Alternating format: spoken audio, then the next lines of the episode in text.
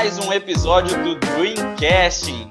Desta vez um pouquinho diferente. Estamos vivendo um momento difícil hoje, todo o planeta está passando por isso e a gente não é diferente. Então, mantemos aqui a birita, mantemos o papo, mantemos o convidado, mas hoje estamos cada um na sua casa para fazer esse episódio maravilhoso. Hoje o nosso convidado mais que especial é o João Lucas Saldanha. Daqui a pouco a gente vai conhecer um pouquinho dele, mas eu quero ouvir primeiro o alô aí do meu amigo Alex Cabral. Opa, estamos aí, estamos aí, estamos em isolamento físico, mas não em isolamento social. João, seja muitíssimo bem-vindo. Tamo junto, galera. Luiz. Gente, é, eu tenho certeza que minha próxima reunião presencial vai ser no AR. Então é muito bom estar aqui com vocês e com o nosso grande amigo João Lucas da Tripla. o Dreamcast agradece, Luiz. É isso aí. Então hoje, como dito, estamos aqui com o João Lucas Saldanha. João, boa noite. Muito obrigado por aceitar o nosso convite. É um prazer ouvir a sua história aqui, ouvir um pouquinho da sua trajetória. Então, eu vou deixar com você. Ô, gente, mas só mantendo a tradição, nosso amigo Tyron diz brindemos a isso. Eu vou fazer aqui, ó. Maravilha! Então vamos lá, João, conta um pouquinho pra gente quem é o João. É, vamos lá. Primeiramente, pessoal, muito obrigado, né, por me receber aqui. Vocês estão agradecendo a minha presença, mas na verdade eu é que agradeço o convite, né? É um trabalho muito legal que vocês têm. É...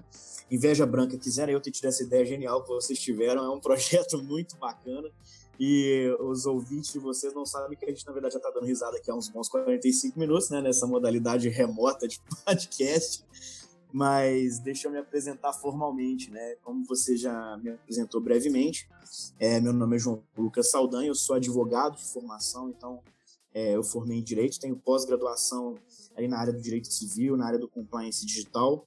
Sou especialista em privacidade e proteção de dados pessoais, tenho algumas certificações também na área de segurança de informação, é, sou também de PO certificado pela Exim, que é uma, uma, uma, entidade certificadora, e hoje é, eu dedico a minha vida a, a, esse trabalho consultivo de auxiliar empresas né, de todos os tipos e tamanhos é, a colocar as suas operações de tratamento de dados pessoais dentro de um parâmetro de regularidade, né? não, só, não só literalmente com relação à LGPD, é, mas também com relação aos princípios de privacidade em si.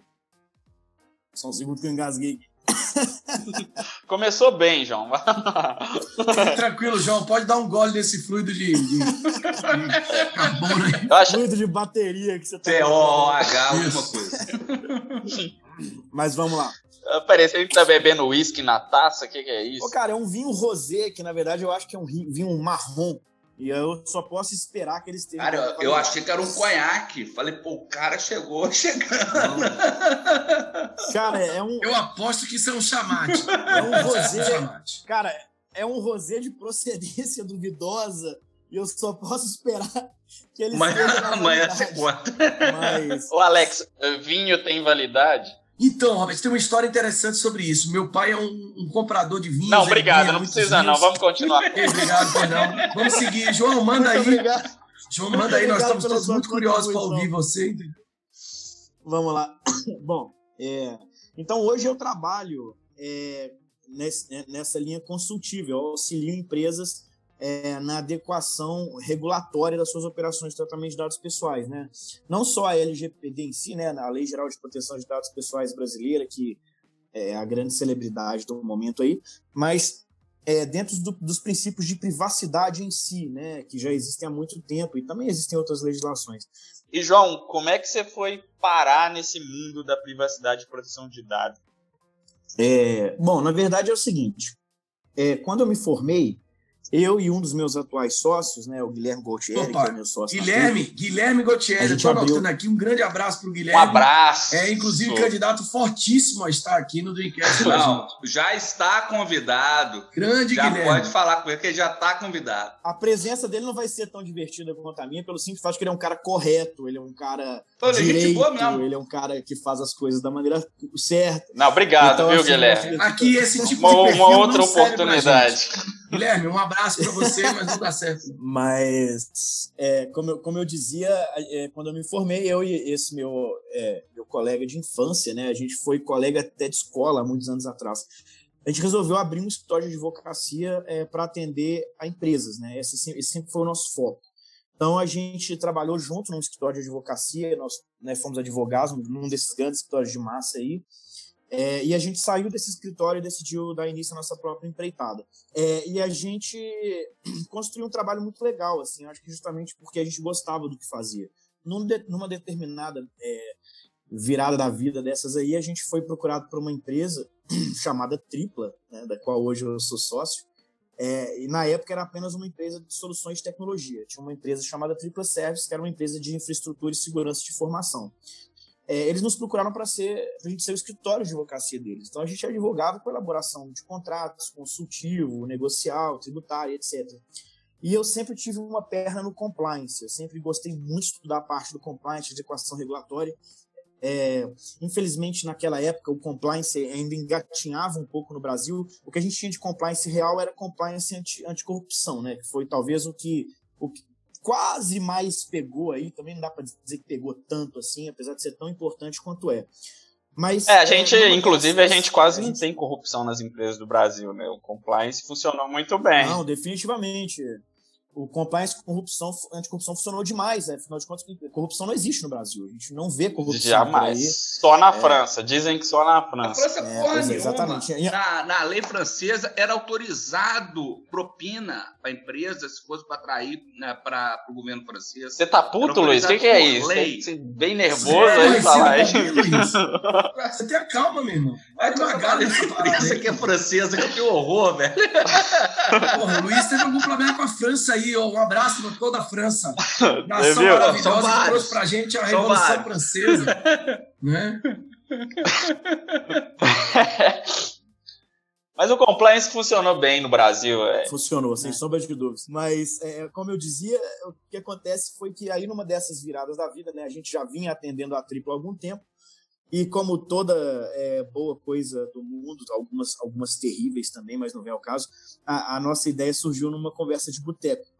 Né, muito parecido com essa que a gente está tendo aqui agora. Acho errado essa coisa de ter conversas sérias bebendo. Eu acho que sou muito contra isso. Extremamente perigoso. Acho que tá errado esse raciocínio. É, é. Esse podcast aqui nasceu disso, viu, João? Nasceu exatamente para tentar resgatar isso as boas conversas importantes que nascem num happy hour e num boteco. Os bons insights, as boas histórias e os bons negócios. Então, eu, Cara, adquira já o livro do Robert Oliveira, Insights Etílicos. É. Já vendo é. as melhores livrarias é, é aí. Quero aí. propor o nome aí, Bom, pode ser Bebendo e Aprendendo. Olha só. Ah, boa, boa. Essa é boa. Bebendo e Aprendendo. Como beber todos os dias da semana e não ser bem sucedido. É. Ou então fique calmo, vai dar tudo errado, é. né? Alguma coisa assim. Como é que chama aquele livro? Comer, Você já a... se fudeu. Como é, que é? é, é isso aí.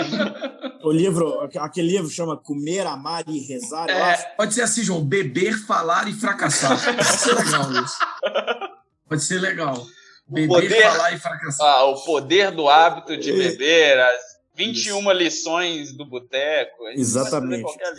Exatamente. Cara, vocês falam isso, mas isso vende, velho. Vocês, estão falando vende. de gozação. Se eu fizer um livro desse, é, isso lógico, vende. Inclusive, como advogado, eu quero deixar registrado, já que eu estou participando da deliberação desse livro, então eu espero que meu nome esteja incluído lá no hall de autores, eventualmente, senão vocês serão todos citados para poder se manifestar. Isso, apaga a gravação aí, Robert, isso, rápido. Apaga isso. a gravação aí que vai dar dinheiro. Apaga a gravação do episódio. Mas, pois é, isso, isso se o Zoom não vazar os dados aqui. Já, já tá um todo mundo sabendo, meu amigo. já Quando a gente acabar essa chamada, já foi publicado já. 0,25. Então, a Siri, a Siri já, já virou para mim assim e falou: opa, livro? a Siri já tá toda se mexendo aqui. Livro? Como é que é? Não, não, não. não eu não vou. Ó, eu não vou admitir isso. Eu quero deixar registrado que todos nós perdemos 45 minutos lendo em voz alta os termos de privacidade e utilização dos Zooms a gente começar essa chamada aqui. Mas vamos lá. Então, é, continuando, como eu dizia, a gente estava num bar um dia é, próximo da minha casa, inclusive.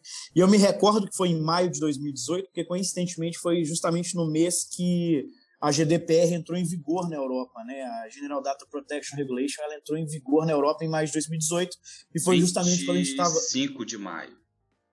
É, aí você tá querendo me apertar, né? Você quer me fazer é, parecer incompetente, muito obrigado.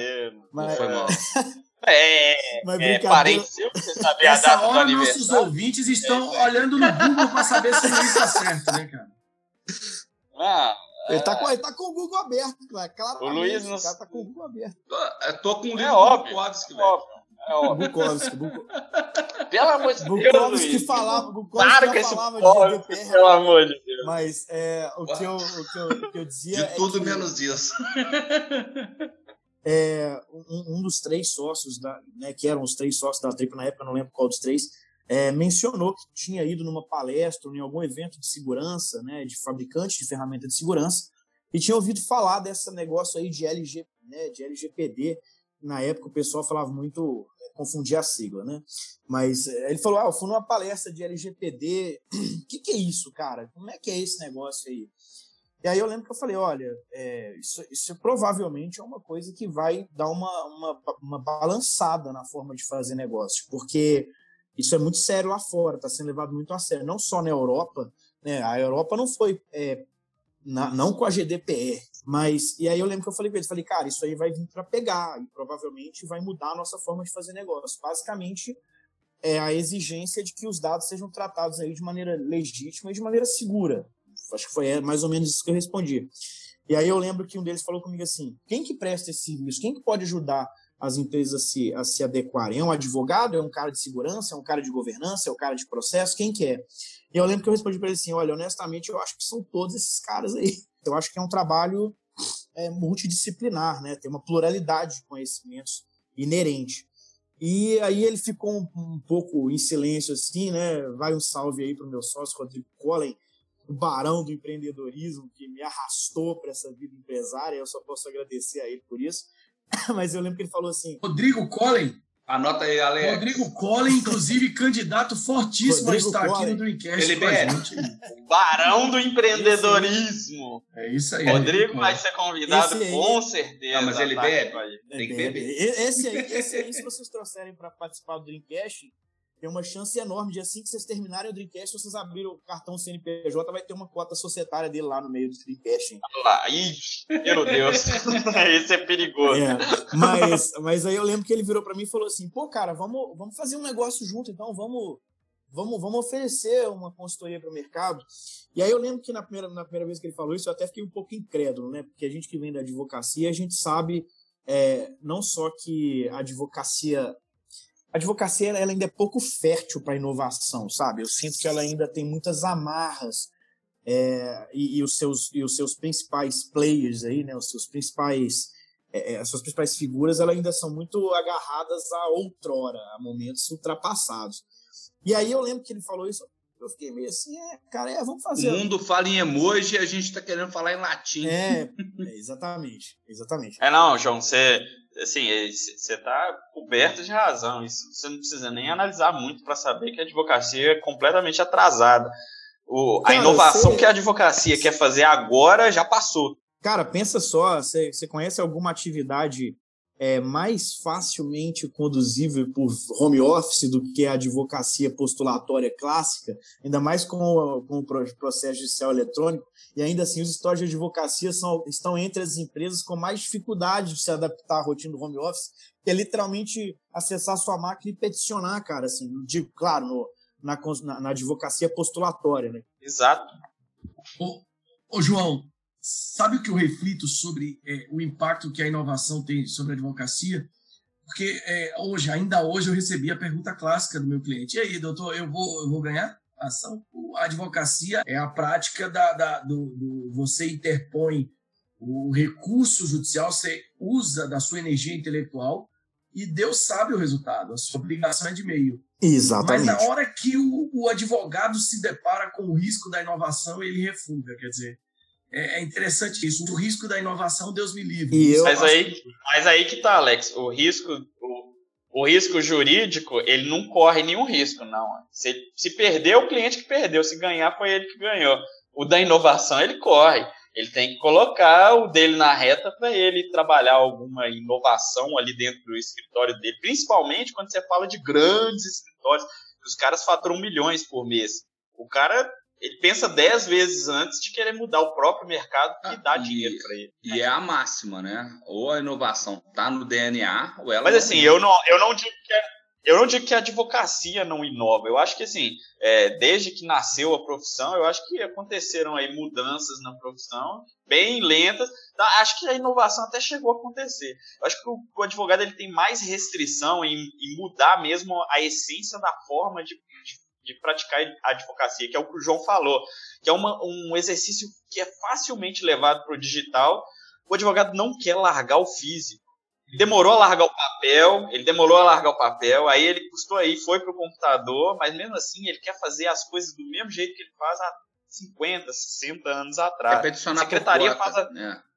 Ah, a, as atividades da secretaria são as mesmas, são as mesmas. A secretaria faz a mesma coisa tem 100 anos. É, não só isso como obstáculo, mas também o fato de que a maioria dos caras que se opõem à evolução da advocacia, a a revolução digital na advocacia, são caras que já estão muito bem estabelecidos no status quo.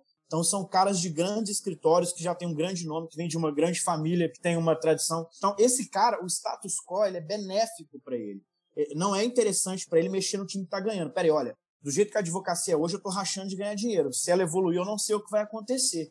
Quem se opõe categoricamente a qualquer tipo de inovação na advocacia, sem perguntar primeiro que inovação é essa, são pessoas que são favorecidas pelo status quo. Você não precisa ter a menor dúvida não, disso. Você assim, eu... do gênero, número e degrau. É, eu ia. Eu ia... você tá, você tá assim, você, você tocou no ponto que é o principal. Hoje, a advocacia ela sempre foi muito confortável para alguns players no mercado, né? E o Luiz que adora o Taleb, o Taleb fala muito, Nassim Taleb fala muito disso. No, onde tem conforto, não tem inovação, não tem, isso nunca vai existir. Um abraço para Nassim Taleb, candidato fortíssimo a estar aqui no Dreamcast. Candidato, que isso, meu irmão, eu acho que até desmaia. É. Mas enfim, o principal ponto é esse. A advocacia ela vive do conforto há quase 100 anos. Quando a advocacia nasceu, era muito difícil se cursar o direito, né? Você tinha poucos advogados. Então o cara podia sentar no escritório dele e esperar a demanda aparecer, que a demanda ia aparecer. Isso veio até a década, sei lá, talvez a década de 80, pouco mais depois da década de 80. Dali para frente, depois. Dali para frente as coisas começaram aos poucos, a curva começou um pouquinho a virar quando jovens advogados começaram a não vir mais de famílias que eram famílias do direito e os caras precisavam se virar.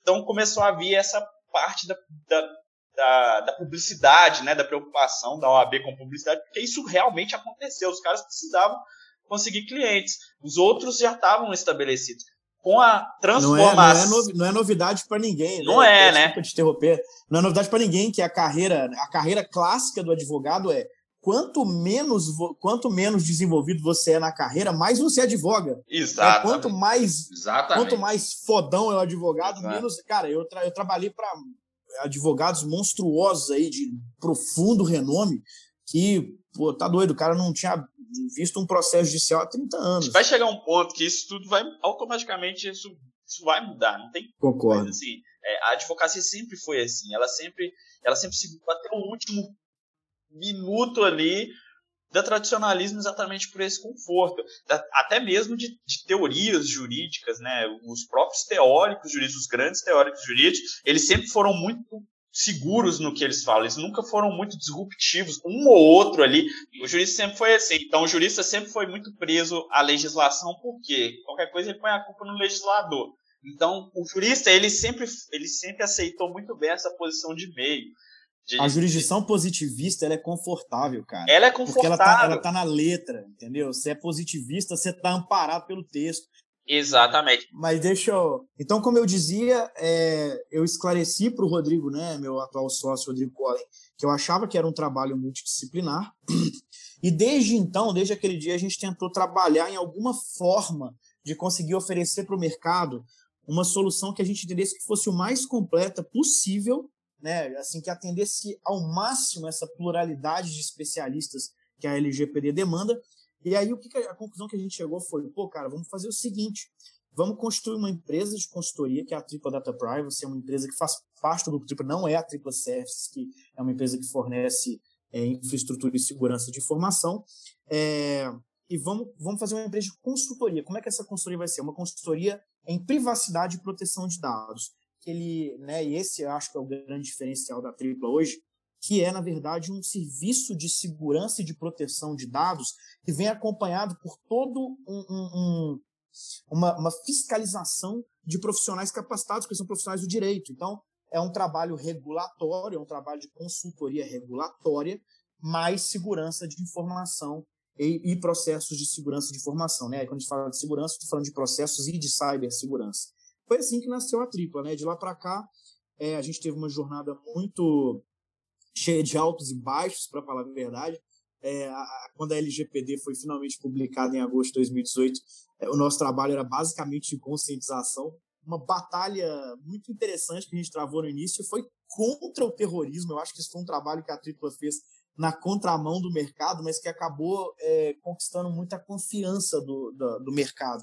É o seguinte, quando a LGPD surgiu, a maioria dos consultores vendia, vendia não, né? Vende até hoje, desculpa, tá? Se eu estou ofendendo alguém, paciência é, vende até hoje consultoria em LGPD na base do terrorismo. O cara já baixa a sua porta, tu, tu, tu, oh, tudo bem, seu. 50 milhões. É, você conhece a palavra da LGPD, você vai pagar uma multa de 50 milhões. Você já coletou conscientemente todo mundo que existe no mundo? Então, assim, o cara ele, ele te toca o terror e quer te vender consultoria. E a Tripla, desde sempre, fez um trabalho muito forte é, de realismo. É, olha, gente, peraí, não é nada disso. É, a, a, questão não é essa. A LGPD não veio para inviabilizar nada, nem para obstacularizar nada, ela veio para transformar. Nada da, da LGPD veio, olha, o que marketing direcionado é proibido agora. Não, não tem nada disso. Você vai ter que tomar certos cuidados. Então, foi assim que nasceu a Tripla Data Privacy, que na verdade é a empresa da qual eu sou sócio. É, a gente presta consultoria em proteção de dados e privacidade e tudo começou com uma boa conversa de boteco, como essa que a gente está tendo aqui agora, só que à distância. Uma dúvida que eu acredito que quem está ouvindo talvez tenha: desafios que, que existem desde você prospectar uma empresa até você realmente, dentro dessa empresa, conseguir convencer as pessoas de que elas precisam realmente mudar a forma de trabalhar. A gente trabalhou muito em conscientização. Como eu falei, a gente fez trocentos mil é, webinars, é, palestras, é, em meetups, encontros, podcasts, tudo que você pode imaginar e sempre voltado para a questão de segurança. Então, assim, como a gente já, como a Tripla Services já tinha toda uma base de clientes e o meu escritório também tinha uma base de clientes é, e a gente podia é, trabalhar com eles a questão da segurança de informação, porque a segurança de informação não nasceu com a LGPD e nem muito menos é uma questão privativa à advocacia. Então, a gente foi por essa linha, a gente abordou a questão da segurança de informação e foi por um trabalho de conscientização, ao invés de, de seguir a trilha do terrorismo. O que, que aconteceu foi que vários dos nossos, dos nossos clientes em potencial estavam também ouvindo falar sobre a LGPD por outros canais. Só que através da tripla, eles tinham uma abordagem que era mais didática e menos terrorista. Eu até brincava no começo que quando o cara ia numa palestra de um especialista, ele saía até roxo, velho, de tanta porrada que ele tomava. E quando ele, quando ele ia para uma palestra da tripla, a gente falava, cara, calma, vai dar tudo certo. É, você só tem que fazer isso aqui, ó. A LGPD, ela tem lá seus 65 artigos, mas ela basicamente pede duas coisas, cara. Ela pede o tratamento legítimo de dados e o tratamento seguro de dados. Como tornar o tratamento legítimo, a lei ela chega a ser exaustiva. Quando ela entra na seara da segurança, é que ela é um pouco vaga, ela meio que terceiriza. Ela fala: olha, não sei como que você vai fazer isso, mas tem que oferecer segurança para os dados, se vira aí. Então, o que, que a gente considerou desde o princípio na TRIP foi: bom, se a LGPD exige de você segurança nas operações, mas ela não te diz o que, que é segurança, o mais garantido, o mais seguro, ironicamente, é você recorrer a frameworks e metodologias de segurança de informação que já sejam amplamente respeitados pelo mercado. E, inclusive, isso leva até um outro tema que eu acho que a gente vai abordar oportunamente, que é a ausência da NPD. A falta de uma autoridade para poder dizer para a gente o que fazer faz com que a gente precise recorrer ao que é mais ortodoxo, ao que é mais seguro, e também aquilo que está sendo feito em outros países e tem funcionado. Então, o que a gente faz na tripla é usar de referência é, aquilo que está funcionando em outros lugares e com metodologias de respeito. Na prática, a gente só tem o tio vigiando lá, né? O é... pai não tá. Aí tem o MP. É, tem... Não, mas é, aí é o que vai dar merda. É, é, o que sempre dá merda. É o, é o juiz lá da época do, da época do Orkut. O, o desembargador de Rondônia mandou instalar o mesmo filtro da China para evitar perfil falso do Orkut na época. Agora, qual era o perfil da China? Qual, como é que era o filtro da China? um meio tecnológico disso. Agora o cara mandou fazer desse jeito, tirou do sovaco esquerdo. O que bloqueou o WhatsApp. É o Montalvão, que... o juiz Montalvão lá de, de lá do Sergipe, né? De lagartos do Sergipe. Eu gosto de você, Luiz, que você fala o nome. É isso que eu ia falar, eu ia falar agora. Você diz o é, nome. O cara, candidato fortíssimo tá aqui, né, Alex? Candidato fortíssimo. Como é o nome dele, Luiz? É o juiz o Montalvão. É Montalvão, lá, lá de Lagartos, é, Cabra Macho. Montalvão, eu não sei seu prenome, mas é um candidato fortíssimo. Montalvão, de, de onde que ele é mesmo? Ele era de Lagartos. Ele travou o WhatsApp 72 horas, prendeu o presidente do Facebook Brasil, velho. Lagarto é no Sergipe, é em Sergipe. É Sergipe. Cara macho. É, ué. Já tive preso na rodoviária lá em Sergipe, lá, em Lagarto. Já tive preso lá esperando ônibus. E é ruim? E hoje só saía no dia seguinte. Você tinha que pagar pelo banheiro? Pagava, pagava. Bicho, juiz boludo desse jeito é um negócio muito engraçado, porque a gente só gosta quando é no processo dos exato, outros. Né? No nosso Pô, processo, a gente, a gente, a gente quer o juiz, a gente quer o juiz na moral. Eu gosto do, juiz, do Luiz, não é do juiz, do Luiz, porque ele é um cara 100% confiante na edição do Robert. Eu gosto por causa disso. É 100%, é o cara que confia a alma dele no ele Robert. Vai de peito aberto. O Robert acordar de mal, assim, eu vou botar as verdades juiz Montalvão. É só você colocar no Google lá, vai dar juiz Montalvão Lagarto, vai estar tá lá o negócio do Facebook. Ele pula, ele pula, ele pula achando que ele tá de bang jump. Ele tá de peito aberto, irmão. Não. Beleza. Ô, João, eu tenho duas perguntas para você, João. Duas perguntas para você. Vamos ver se eu vou me lembrar, porque agora já já já já, já estamos começando agora a ficar complicado. Primeira pergunta é o seguinte: você é formado em direito, né? Quer dizer, advogado, o importante é ter saúde aqui, a gente não tem nenhum tipo de preconceito. Mas assim. É, ele começou e, errado, né, Alex? E, e caminhou para uma empresa de inovação. Você se considera hoje mais um advogado ou um empreendedor? E a segunda pergunta, incrivelmente eu lembrei, é a seguinte: o que é mais difícil? Ser o advogado ou agir como o empreendedor?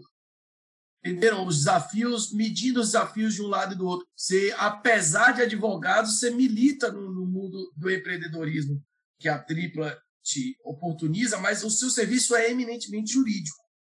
Eu queria a sua opinião aí sobre isso. É, vão, vão, vão responder. Você entendeu, Robert? O que é uma pergunta inteligente? O sonho do Jô Soares é fazer uma pergunta como essa. Isso é uma pergunta inteligente. Eu não entendi. Se eu tivesse que responder essa pergunta, eu tava fudido. Não, mas eu acho que eu, eu, bom, eu acho que eu entendi. Bom, é, vamos lá, vamos tentar responder então. João, advogado ou empreendedor? Como você se considera mais hoje? O que é que te. Tá, vou ser muito sincero, muito objetivo. É, a minha paixão é pelo direito.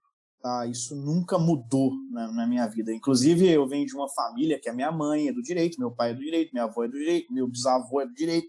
Então, nunca tive muita escolha, né? Eu fui sequestrado por essa ciência. Mas a minha paixão é pelo direito, eu sou apaixonado pelo direito.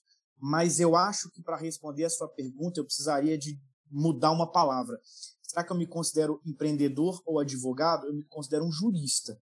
Eu acho que hoje eu sou mais é, estudioso do direito, eu me considero hoje um jurista. Tá? Eu, eu, estou regularmente inscrito nos quadros da OAB, pago minha mensalidade, minha anuidade em dia. E é, o que, que eu me considero mais hoje? Empreendedor ou advogado? Olha, eu vou ser muito franco e me perdoem por, por trazer um, um clima pesado para isso, mas hoje, no meio dessa pandemia, no meio dessa crise de mercado horrível que a gente está passando, é, ser forçado, porque a Tripla é uma empresa que, assim, gente, ela, a, a Tripla, eu vou ser muito sério, muito, a gente é muito abençoado, porque a gente construiu um trabalho muito bom, sabe? Modéstia à parte, sendo muito sincero, a gente sempre se preocupou muito com a qualidade do trabalho, então a gente construiu um trabalho muito bom e a Tripla teve um crescimento muito, muito bom, muito legal, muito exponencial. Então a Tripla sempre foi uma empresa que funcionou, mas a crise me mostrou uma coisa que eu ainda não conhecia no empreendedorismo, que é a responsabilidade que eu tenho por todas aquelas vidas que estão ali dentro da minha empresa, os funcionários, os prestadores de serviço, etc. Então, hoje, é, ser é, arrastado para o campo da responsabilidade que eu tenho sobre esses funcionários, e assim, eu não vou entrar em detalhes aqui, mas as imensas manobras, o tanto de trabalho que a gente despendeu para tentar preservar o máximo possível é, de emprego, de, de salário, de, de, qualidade de vida, de benefício para todo mundo, porque todo mundo que está ali faz um excelente trabalho e eles construíram aquilo ali tanto quanto a gente, se não mais do que cada um de nós sócios. Eu acho que ter sido apresentado para essa responsabilidade me sabatinou oficialmente como empresário. Então, acho que hoje eu me considero mais empreendedor por ter tido que passar por isso é, e tentar fazer isso da maneira mais ética, correta possível, pensando nas pessoas. Então, hoje eu me considero mais empreendedor, porque eu não gostaria de passar por toda, toda a dor desse dilema sem poder falar, eu sou empreendedor e estou fazendo o meu melhor para tentar ultrapassar essa pandemia. Não, não, Ô, João, eu estou satisfeito de você ter aprovado para o Robert a importância da minha pergunta, e já quero emplacar outra. É, já quero emplacar outra. Deixa eu só falar um pouco do que o João falou antes, porque no Brasil o empresário ou o empreendedor ele é endemonizado o tempo inteiro, né? Claro que existem, para mim, existem as exceções dos empresários que, que não preocupam com, com os seus funcionários, mas a grande maioria é, é esse tipo de empresário, né?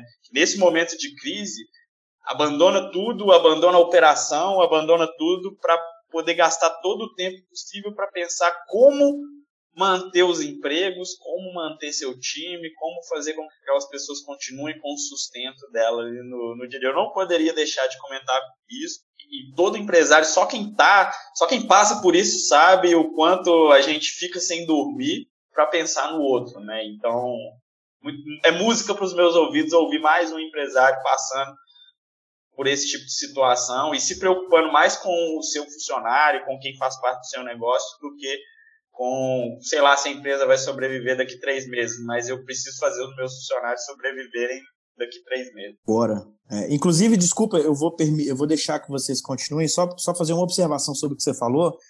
É, a gente tem um hábito na tripla que a gente não quer perder, independente do tamanho, que é todo mês a gente faz uma reunião de fechamento com todos os funcionários, cara, desde o nosso consultor mais top até a copeira, até os vendedores, todo mundo faz parte dessa reunião em que a gente é muito transparente, fala de números, fala de perspectiva, fala de investimento, fala de tudo. E a gente é, e a gente fez uma reunião na semana passada, ela foi virtual, né, naturalmente, todo, todo mundo entrou pelo Microsoft Teams, e a gente falou muito sobre transparência, gestão transparente. E aconteceu uma coisa que até eu não sei nem se é muito maduro da minha parte, porque eu chorei na frente da empresa inteira, mas vários funcionários é, deram depoimentos muito legais, cara, vários, assim, falando tanto que eles estavam vendo valor no que estava sendo feito. Vários, vários, de todos os níveis que vocês podem imaginar. Mas os depoimentos, cara, me emocionaram demais. E quando eu encerrei aquela chamada, acho que foi a primeira noite, desde o início da crise, que eu deitei com a consciência limpa, assim, tipo, cara, tô fazendo uma coisa certa, assim, eu, eu, tá dando certo o que a gente está fazendo. Eles estão entendendo e vendo valor nisso. Então, me trouxeram muito conforto. Legal, muito bom. Então, vamos, vamos agora à pergunta do Alex, que ninguém lembra, então você vai ter que fazer de novo, Alex. a pergunta é a seguinte: o que é mais difícil em se tratando de LGPD? A, a interpretação da lei, eu, eu tive um bate-papo aqui antes com o Robert, ou a sua implementação na prática e no cotidiano das empresas, né? A operacionalização disso, a leitura da lei ou a implementação dela. Tá. É, existe, um, existe uma interseção aí que é o seguinte: a LGPD em si, como instrumento normativo, você pegar o texto dela, ler interpretar, eu vou ser muito sincero, ela é bem simples, tá? Assim, resguardadas as, as, as, os brasileirismos, né? ela deixa muito claro desde o princípio o que ela pretende. Então, a interpretação dela como instrumento normativo isolado é, é, é bacana. Se, se, você formou em direito, tem o um mínimo de hermenêutica, você consegue interpretar aquela lei e entender.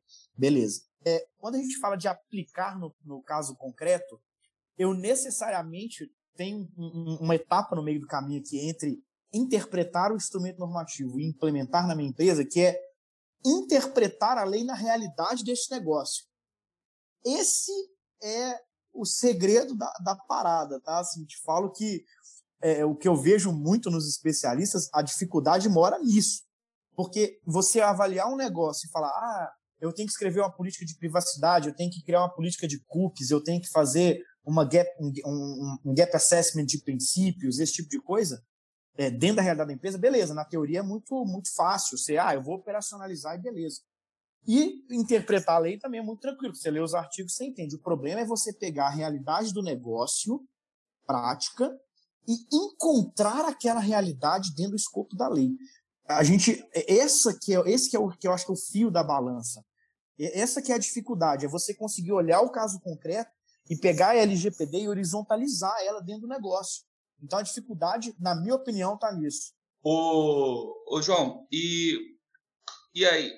É, Brasil não tem cultura de proteção de dados, né? O, qual, é, a minha pergunta é: a gente está em vias de entrar a lei, né, a LGPD, ela pode entrar em vigor sem a gente ter a Autoridade Nacional de Proteção de Dados. E a Autoridade Nossa de Proteção de Dados, se for constituída, ela fica até o final do atual governo federal, debaixo do. fica sendo puxadinho da presidência da República. Debaixo dele. É do... Debaixo dele. É. E... dele. De, dele com E é. maiúsculo ali, exatamente. E... Pois é, ele não interfere. Agora, sim, a, antes eu tava assim, não, pô, vai não, entrar um monte tranquilo. de militar. Vai entrar um monte de militar. Se for um cara do ITA, beleza, por mim. Exa né? Exatamente, boa. A gente exatamente. não vai ter, é, então pelos próximos dois anos, a gente não vai ter uma autoridade é, de proteção de dados autônomo, é, independente. Isso a gente não vai ter. E a gente não vai ter uma agência é, nos moldes, como nos Estados Unidos, por exemplo, ou em alguns países da Europa. É, como que a gente vai implantar? Porque é outra coisa também. A gente já tem mais DPO no Brasil do que na Europa. Então o mercado já se preparou. É verdade. O mercado temos, se preparou. Temos. Então a gente não tá, a gente assim, a nossa cultura de proteção de, de privacidade, proteção de dados, além da gente estar tá ainda na idade da pedra disso, a gente está engatinhando, né? Nem nascendo ainda. Ela vai vir a fórceps por via de normativa, né? Via do monopólio estatal, e com sem ter uma autoridade para dar um filtro e com o judiciário arcaico para poder interpretar. É, eu, eu acho o seguinte, é, não, não foi bem uma não foi bem uma pergunta, né? Foi uma, uma, uma constatação é, eu vou...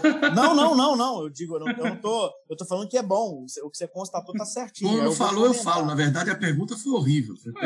Não, não. É, o que, que eu tenho a dizer? Mais ou menos sacanagem. não, vamos lá, vamos lá, vamos lá. É, fragmentando né, o, que foi, o que foi dito. Na verdade, é, vamos começar. Sim, é, o Brasil, você comentou que o Brasil ele tem uma cultura de privacidade e proteção de dados inexistente. Na verdade, é, é, a gente pode partir isso aí. O Brasil tem uma cultura de privacidade inexistente e uma cultura de proteção de dados inexistente. Então, as duas coisas é, seria sonhar demais. É, a gente não tem a menor condição de exigir da população agora o nível de conscientização que é necessário até para eles exigirem o próprio direito. Eu lembro que quando surgiu esse papo de LGBT, muita gente ficou assim: ah, isso aí vai ser o novo dano moral, é a nova negativação indevida, não sei o quê, vai, vai ter o advogado porta de data center, essa piadinha que você escuta em qualquer lugar aí. É, cara, eu, eu nem sei se vai, viu? Porque acho que as pessoas não sabem. O brasileiro ele entrega os dados dele com muita tranquilidade para poder. O que vai acontecer é que aí, aí realmente eu acho que cabe ao AB ficar de olho. É, é, é, é, são os advogados que vão ficar ancariando essas causas, igual ficava o cara na porta do Trabalho ali, falando processe seu empregador e tal quando surge uma lei nova no Brasil, a primeira coisa que o brasileiro padrão pensa é: opa, eu posso ser indenizado por isso? Exatamente. Então, assim, a partir de quando a gente começou a falar de privacidade em si, este conceito isolado de privacidade, isso como um bem da vida a ser tutelado pelo Estado Democrático de Direito, isso que é um direito do, do, da, da pessoa e que tem que ser protegido. Na Europa, cara, isso é 50 anos. Os caras estão discutindo privacidade há 50 anos e eles estão tendo os desafios de implementação da GDPR. O Brasil não falava de privacidade até outro dia. O que a gente, o que a gente tinha de privacidade aqui no Brasil era a Lei Carolina Dickmann. Porra, fui numa palestra da brilhante professora Laura Schertel, em que ela, ela fala que o que a gente tinha de privacidade aqui no, no Brasil antes era violação de correspondência.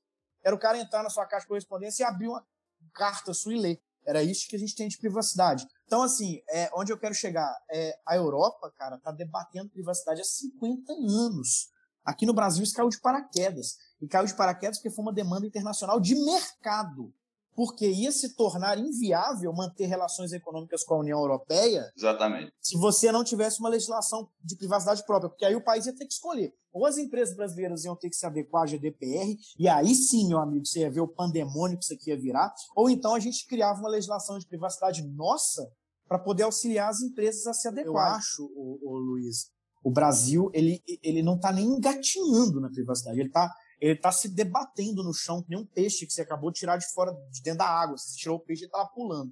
É, a, a NPD ela seria extremamente importante agora, porque ela ia criar parâmetros objetivos e, principalmente, segurança jurídica para esses trabalhos. Eu, eu, eu participei de um webinar, eu dei um webinar recentemente, falando sobre o contexto da pandemia. E eu falei que é, eu, eu, eu, vi especialistas, né? E aí, como você disse, né, o Brasil tem mais DPO do que o resto do mundo junto, então todo mundo é DPO, todo mundo é especialista em LGPD. Mas eu vi especialista falando, tipo, aí, ó, se a LGPD tivesse em vigor, ia ser impossível combater o Covid-19, que não sei o que e tal. Por outro lado, você tem especialistas de verdade, tipo o Bruno Bione, que estão lá falando. O tanto que a NPD ia ser importante agora, por quê? Se você não tem uma autoridade nacional de proteção de dados para falar o tratamento dessa forma X é lícito, vai da, inter... vai da interpretação do juiz, meu amigo. Então, quando acabar a pandemia, quem quiser judicializar contra os estados e os entes do poder público para falar abusaram dos meus dados pessoais, vai poder fazer. Enquanto que se tivesse uma NPD para falar assim, ó, desse jeito é lícito, gerava segurança jurídica. Então, está coberto de razão. A NPD traria muita, muita conformidade e segurança jurídica para esse trabalho num cenário de tantas incertezas, tá? É, na, na minha cabeça, assim, não faz o menor sentido você, você ter uma lei geral de proteção de dados sem ter alguém para dizer como especificamente as coisas vão acontecer. Assim, não, só no Brasil mesmo para esse tipo de coisa acontecer. É. E só dando pitaco, Rapidinho, é porque é o seguinte, mesmo agora, a gente, se a lei entrar em vigor e a gente não tendo autoridade de dados, a gente não consegue chancelar nenhuma cláusula e não consegue fazer sequer a transferência internacional de, de, do modo que a, a lei prescreve. Então, mesmo assim, ela entrando em vigor, a gente está fudido do mesmo jeito. A gente teria... está perdido do mesmo jeito para a questão da transferência internacional de dados. E é, a, a, gente teria a que outra, recorrer, a gente teria que é recorrer aos, aos às causas padrões internacionais, né? Então a LGPD tem que se adaptar. sentido, porque a gente tem a própria fica na mesma e fica na mesma, lei, mas tem que se adequar às causas padrões internacionais, não é bobagem. E fica na mesma coisa, na quando eu fui de empresa é, multinacional, tinha que pegar a, a diretiva 95 jogavam para mim, que sabia que eu gostava do tema e tal, vinha para o meu colo. 2010, 2011. E aí ia falar sobre isso, era tipo assim, eu tá falando alguma coisa como esotérico, entendeu? O seu signo do dia é Capricórnio, sua cor é laranja e tal. Era, eu me sentia falando isso numa reunião corporativa, entendeu? É, e aí a, o negócio foi ganhando corpo até hoje, e até hoje continua meio esotérico, entendeu? Sim, continua. A gente vive, quem, quem realmente debate esse tipo de tema, realmente tá debate esse tipo de tema com, com intenções em relação a ele, vive numa bolha. É, a maioria sim. das pessoas está cagando para para proteção de dados, para e eles acham que é. não, e tem, muita gente tem, acha que não Robert, vai mudar. eu vou até pegar uma cerveja. Ô Robert, tem um problema muito grave nisso, que é uma coisa que eu observo muito, sabe? Assim, não só eu, tá? É, tem muita, muita gente dessa área que eu converso que, que faz a mesma observação comigo, que é o seguinte: como o LGPD é um assunto muito em voga do ponto de vista comercial, ou seja, tem muitos especialistas que querem ser contratados como consultores, eles não podem passar a, a ideia de, de aprendizes. Ou seja, eles não podem, eles não podem mostrar que eles estão aprendendo, eles têm que mostrar que eles estão ensinando. Isso cria um ambiente acadêmico terrivelmente tóxico. Por quê? As pessoas não têm coragem de fazer as perguntas para tirar suas dúvidas e as ideias erradas se disseminam com muita facilidade. Então, é, a, a, a gente ainda tem o agravante de surgir uma ciência que desde já demanda especialistas. Antes dela realmente ir para a prática. Né? Esse fenômeno, esse fenômeno que você disse, João, isso é, isso é maravilhoso. É, é realmente qualquer pessoa que, que tem um pouco de contato com isso percebe isso. A busca das pessoas não é para resolver o problema da LGPD, é em ser o especialista da, da, da LGPD. E é exatamente isso que criou o fenômeno de todo mundo que nunca preocupou com certificação na vida, buscar todo mundo certificação sem efetivamente aprender a legislação. O cara, o cara é igual a escola, né? O cara quer aprender a passar na prova da Exim para virar, para ter a certificação da Exim. Ele não quer realmente aprender o que, que ele tem que fazer para aplicar a legislação. Não, e cá entre nós, cara, estou falando como alguém que tem essas certificações, hein? Não estou falando leigo, estou falando sem saber, não. Eu tenho elas todas. Eu tenho é, Privacy and Data Protection Foundation, Practitioner, DPO Certified, Information Security. Eu tenho uhum. todas essas aí, cara. E eu vou te falar uma coisa. É, assim, não, não tem como colocar em palavras o tanto que isso não fala que você é especialista naquilo. Sim, Mas assim, certeza não fala. Da mesma mesmo. forma que você, o dia que você forma em direito, você não está preparado para exercer a advocacia, você é efetivamente menos, certificar. Olha, me, menos ainda, sabe por quê? Porque para formar em direito, pelo menos tem que ter a presença. Você pode, você tomar pau por falta. Essas certificações, Verdade. você não tem que comprovar isso tudo, não, meu amigo. Você tem, tem que fazer a prova e passar. Ir lá e fazer a prova. Exatamente. Eu concordo. Eu concordo. É, é exatamente isso. Para mim, a, é, eu sempre tenho na minha cabeça que a, a, a especialização, a parte teórica, ela vem junto ou depois da prática. Se você, se você não vai ter o contato com aquilo ali, se você realmente, primeiro, se imerge ali na, no, na, na privacidade proteção de dados, tenta trabalhar com alguém, tenta fazer alguma coisa, depois você vai preocupar em ser o especialista. Primeiro aprende a proteção de dados. Mas se você realmente quer ser um DPO, vai lá, procura, procura você, João, e fala assim, cara, eu quero aprender. Que é exatamente esse ponto linear que você disse aí, que não adianta você entender a lei, não adianta você entender a empresa. Se você não souber conectar as duas coisas exatamente no contexto da empresa, você não vai adequar a empresa. Não adianta. Não adianta você não, sentar sim. no seu escritório e mandar lá um, uma lista do que, que ele tem que fazer, e junto com a lista você mandar a quatro boa, documentos, a, a política de privacidade, a boa e velha planilha de Excel com o. Exatamente, você manda pro cara lá assim: olha. Compliance. Você tem que fazer isso, você tem que fazer aquilo, você tem que fazer aquilo outro, você tem que fazer aquilo outro. Metade das coisas é impossível do cara fazer, você não explica o que ele tem que fazer, e depois você manda quatro cláusulas para ele assinar aditivo nos contratos dele aí, nem sabe que contrato que é. Esse tipo de coisa, manda, isso não é adequado. Manda, cara, não, isso, isso eu acho legal demais, cara. Você, você vira pro seu cliente, mercearia da Neuza, que tem dois funcionários, faturamento anual de 80 mil reais, e manda ela virar para a AWS e falar assim: altera o seu contrato para incluir esta cláusula de, de, Ô, bicho, você tá de brincadeira para Azure, Microsoft, sabe? Você tá de brincadeira. Exatamente. E mesmo empresas grandes, tem empresas grandes mandando aditivos para. E como a gente atende muitas startups aqui no escritório, isso acontece com frequência, porque muita startup que é B2B, então faz contrato com grandes empresas aí, fornece tecnologia para grandes empresas. E chega um aditivo lá que o aditivo tem 15 páginas. O aditivo é maior que o contrato, pelo amor de Deus. Não faz sentido nenhum. Esses dias um empreendedor amigo meu me mandou, nem é relacionado à proteção de dados, mas ele me mandou uma cláusula de, de um contrato de investimento e me pedindo uma opinião. Ele falou assim: Ah, o jurídico já olhou e tal, mas me dá sua opinião, eu sei que você está acostumado a ver isso e tal. E eu falei com ele: Sabe o que é metade dessa cláusula aí? É, isso é coisa de advogado. Ele rachou os bicos, ele falou assim: Você não é advogado, não. Isso é coisa de advogado, porque o advogado ele tem um padrão. Ele, ele, ele quer fugir do risco, é aquilo que a gente falou desde o início. Então, normalmente, a cláusula do advogado, ela ele quer terceiriza o risco. Isso é pior ainda. Ele não quer fugir, é, ele quer terceirizar. É, ele quer terceirizar. Aí a cláusula do advogado faz o quê? Ela abrange tudo. Ela fala assim, inclui-se todos os direitos que puderem... Incluindo, mas não se limitando. Incluindo, mas não se limitando. Que? Você já leu? a porra toda. Por quê? Vocês... Ele não sabe ah. do que ele está falando. Normalmente, o advogado, ele não faz a menor ideia do que ele está falando. Então, não, ele fala assim, não. tudo. Que se aparecer alguma coisa que eu não sei ali, eu fiz que eu sei e tá dentro. Sabe qual que é? Você sabe qual que é a cláusula, a cláusula de privacidade mais padrão que existe? Eu estou falando porque eu já cansei de encontrar com essa cláusula aí. A cláusula contratual de privacidade mais padrão que existe no Brasil hoje, que eu mais vejo empresa querendo enfiar nos contratos, é assim, ó.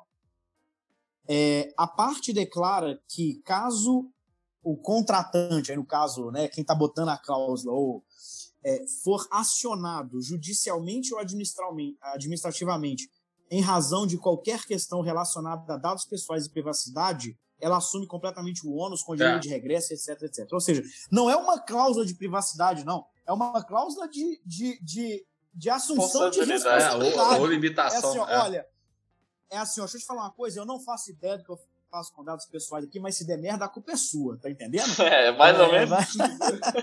é isso aí que eu tô como falando. Se isso, como se isso resolvesse o problema. É tipo assim, não, vamos fazer o seguinte, a gente no contrato fala que a responsabilidade é do outro, ele vai assinar porque ele precisa assinar, e na hora que der um vazamento a ele, põe a culpa nele, o problema é dele e tá resolvido. Então, é basicamente, esse, esse é o problema grave de você do, de você ter é, advogados avocando responsabilidades que não são deles, o advogado você se tornando especialista sem ser especialista e, e, terceirizando a responsabilidade. No final das contas, você vai ter um monte de empresa aí que está achando que está em conformidade com a LGPD e daqui a pouco, quando as coisas estiver realmente acontecendo, quando tiver consumidor ajuizando realmente a ação lá, pedindo dano moral em, em, por causa de vazamento de dados, é que as coisas vão começar a contrabalancear lá e você tem realmente empresas que têm especialistas trabalhando na, na reconformidade, porque já teve alguma cabeça de vaga lá. A gente tenta dissociar os assuntos né,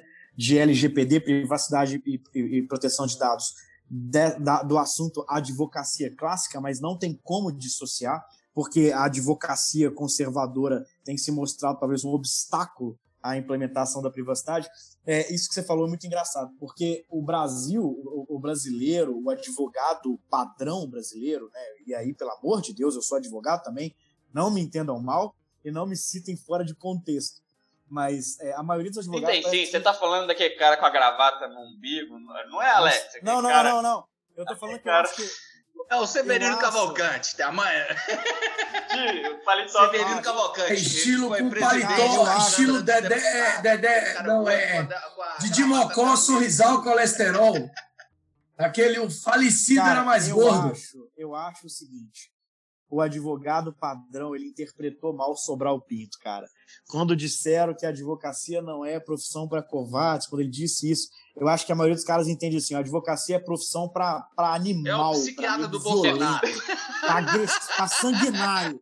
O cara, o cara tem que ser. Pra é, sanguinário. O cara tem que ser sanguinário. E aí, cara, eu. Ô, bicho, eu, e aí, até puxando a, a, a, a pergunta que foi feita lá atrás pelo. É Alex, né, Alex? É, a, a, pergunta que foi é, tudo bem, tudo bem, João. Eu sou o Alex. Prazer. Ué, prazer. Tá aí, João. Grande prazer aí, tá João. Tamo aí. Ô, gente, gente, eu falar um negócio. Eu tô na segunda garrafa, cara. Se eu começar a chamar alguém aqui de Pô, nada a ver, vocês me perdoam. Mas, mas vamos lá. É, puxando aí a pergunta que o Alex tinha me feito lá atrás a respeito de eu preferir ser empreendedor ou advogado, uma coisa que definitivamente eu tenho sentido pouca saudade é de ter que lidar no cotidiano é, no, no, no, contexto de conciliação, no contexto conciliatório, com advogados que confundem a advocacia combativa com a advocacia agressiva. Isso que você falou é exatamente. Acho que o advogado abraçou o, o, a parte absurda da, da citação e virou um advogado sanguinário.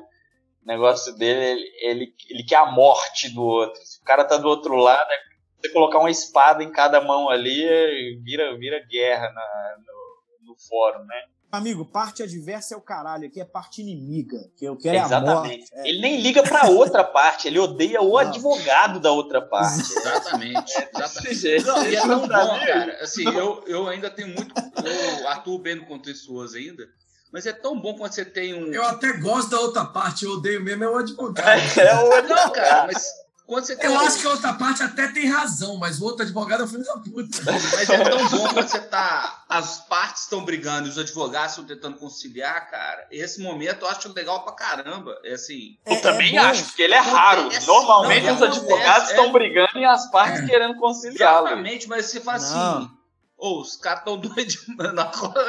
oh, os caras estão muito doidos. Vou, vou ajeitar nós dois aqui.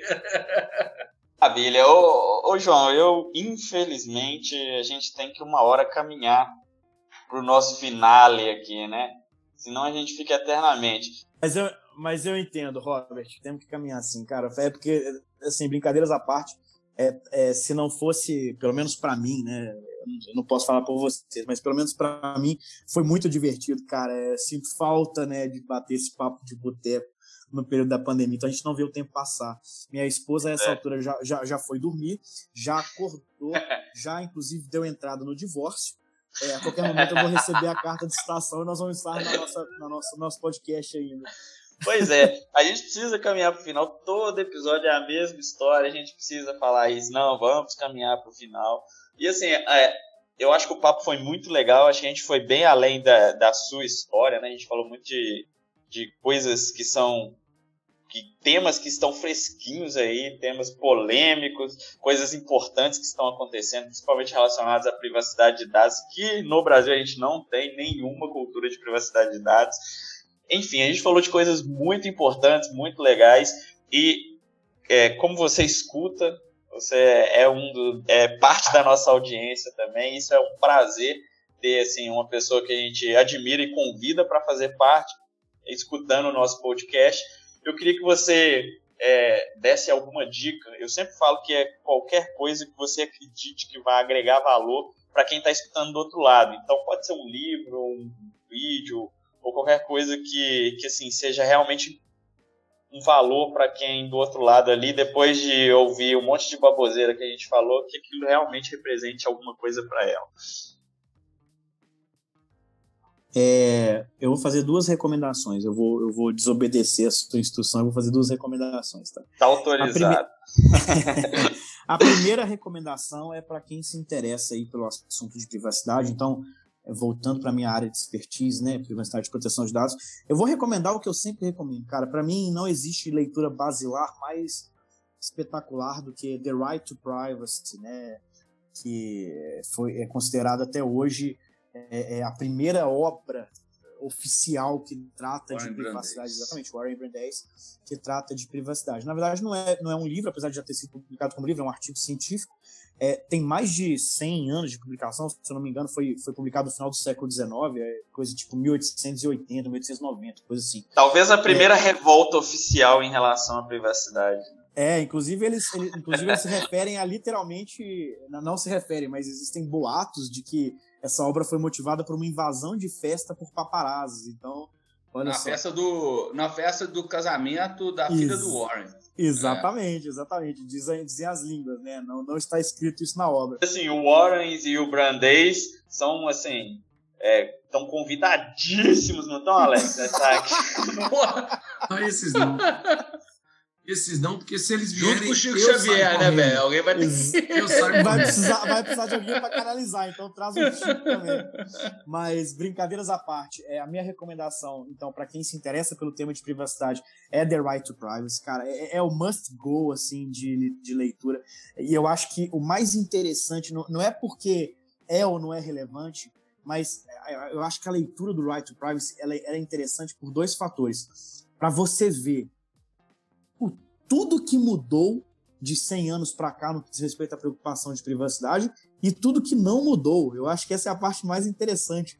O quanto que em 130 anos, em 140 anos, não sei, foi no final do século XIX, alguns dos dilemas de privacidade permanecem e como que na conclusão dessa obra eles levantam algumas coisas, tipo, olha, para poder ter um sistema legal de privacidade, eu recomendo X, Y, Z, e são coisas que a gente implementa hoje na LGPD é. e na GDPR. Então, assim, é, é uma leitura sensacional. Para quem se interessa, eu recomendo The Right to Privacy. É, a minha segunda recomendação é, vai ser bem mais genérica, é, já que você pontuou, João, pode recomendar qualquer coisa, não precisa ser um livro.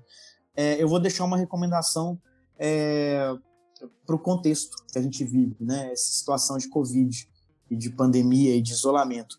É, pessoal, é, quem estiver ouvindo, né, empreendedores, empregados, colaboradores, advogados, né, enfim, é, não desistam, cara, nunca desistam, não, não se deem por vencidos nunca e nunca deixem que um cenário de pandemia ou uma crise econômica ou, ou um amigo que te dê uma palavra de incentivo, qualquer coisa, é, é puxe seus sonhos para baixo eu comecei minha carreira como advogado no escritório de massa, cara. Eu era literalmente, como eu falei com o Luiz aí, eu fazia tropicalização de contratos. Eu nunca ia imaginar que em poucos anos, antes mesmo de fazer 30 anos, pô, não fiz 30 anos ainda, eu ia ser sócio de uma empresa, eu ia estar à frente de, um, de uma operação com uma metodologia que eu desenvolvi pessoalmente, junto com, com mentes maravilhosas que eu admiro profundamente. Então, meu conselho, e aí esse é mais pessoal do que técnico, é não desistam sigam aquilo que vocês buscam e, cara, o segredo é estudar. O segredo é estudar. Se você estudar e adquirir conhecimento, as pessoas vão respeitar você e você vai conquistar seu, seu espaço no mercado de trabalho, seja como empreendedor, seja como profissional contratado. Maravilha. Não poderíamos terminar de forma melhor. Muito obrigado pela sua contribuição. Eu gostaria que os meus confrades dessem suas palavras finais aqui para a gente encerrar após a meia-noite de uma quinta-feira o nosso episódio do Dreamcast. João, valeu demais, obrigado por ter feito companhia para a gente, por ter contribuído aí para esses insights etílicos. Foi muito bom ter você aqui é aquele tipo de pessoa que é fácil de conversar, bom de estar e que, que vem outros papos uh, tão bons quanto esses. Muito obrigado, irmão. Um grande abraço. Conte comigo. Estamos juntos aí e até o nosso próximo encontro, se Deus quiser, ele querer. Tchau, tchau, meu irmão. Ah, eu queria agradecer Primeiro, eu estou matando saudade dos meus confrades. Tinha muito tempo que eu não estava com vocês. Então, Robert e Alex, um grande abraço. E, João, bom demais você ter participado aqui conosco. E fica a minha recomendação: Charles Bukowski, Cartas na Rua e Mulheres.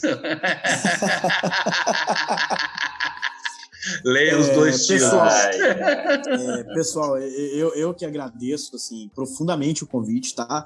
É, foi uma noite extremamente prazerosa, como muito bem pontuado aí, nós já passamos da meia-noite aqui nessa gravação, mas é, foi muito bom, é sempre muito gratificante estar batendo papo com gente inteligente, com gente legal, com gente com a cabeça aberta, que sabe, porra, trazer uma resposta espirituosa muitas vezes cômica para alguma coisa que a gente levanta.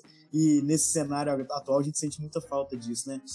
É, mais do que nunca, eu quero parabenizar vocês é, pela iniciativa, agradecer o convite, né? E parabenizar vocês pela iniciativa do Dreamcast, que se eu já achava uma ideia muito boa antes, é, no cenário atual de pandemia, é absolutamente brilhante. Muito obrigado por manterem viva a chama do boteco e a filosofia de boteco. Maravilha, João. Muito legal, é um grande prazer. É, a gente não chegou a se conhecer, a gente está talvez no mesmo meio aí, no, talvez tenhamos passado por, por, pelos mesmos lugares, mas não chegamos a conhecer. Mas é um grande prazer te conhecer e um grande prazer te ter aqui no Dreamcast, principalmente voltando a encontrar os meus confrades aqui. Foi uma noite totalmente agradável. Muito obrigado a todos vocês, uma boa noite e espero que todos gostem desse episódio. Um abraço, pessoal.